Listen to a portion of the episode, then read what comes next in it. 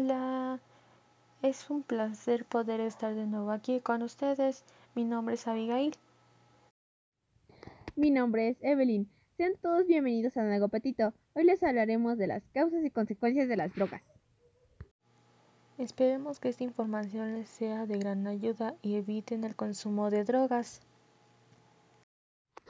Así que pongan mucha atención a esta información. Sin más por el momento, comencemos.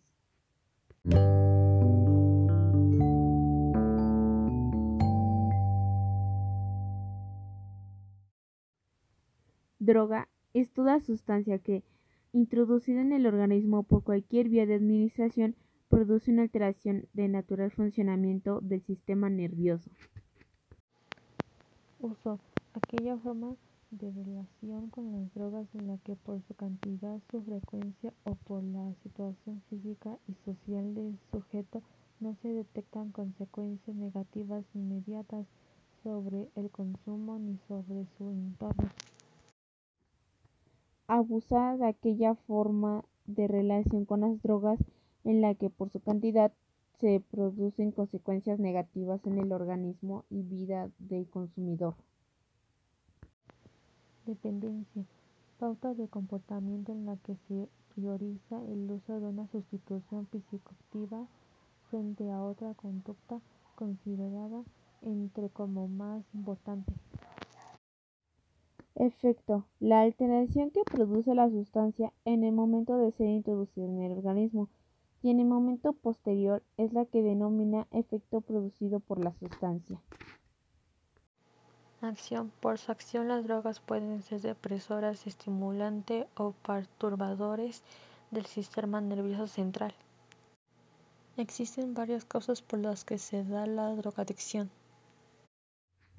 Una de ellas son las ambientales, que consisten en las creencias y actitudes de la familia en la exposición de los grupos que consumen las drogas.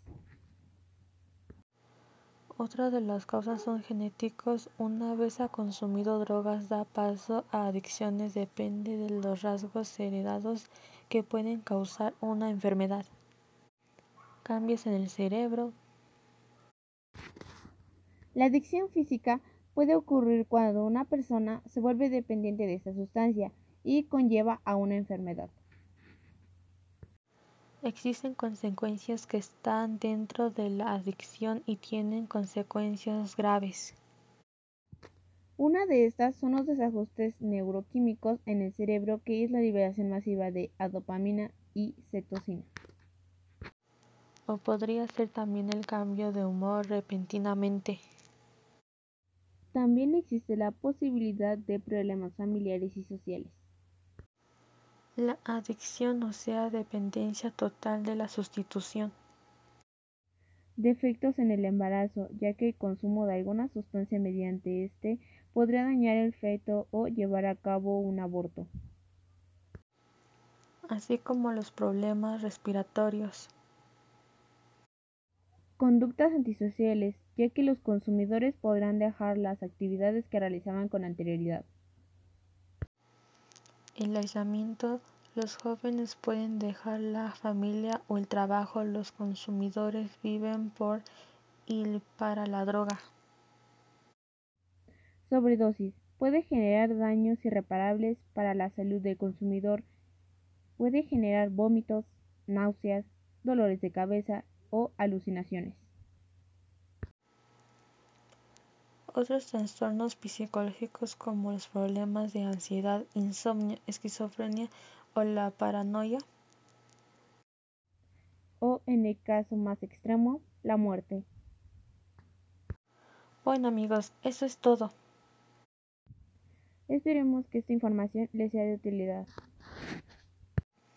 Pronto regresaremos con más. Hasta pronto. Chao, chao.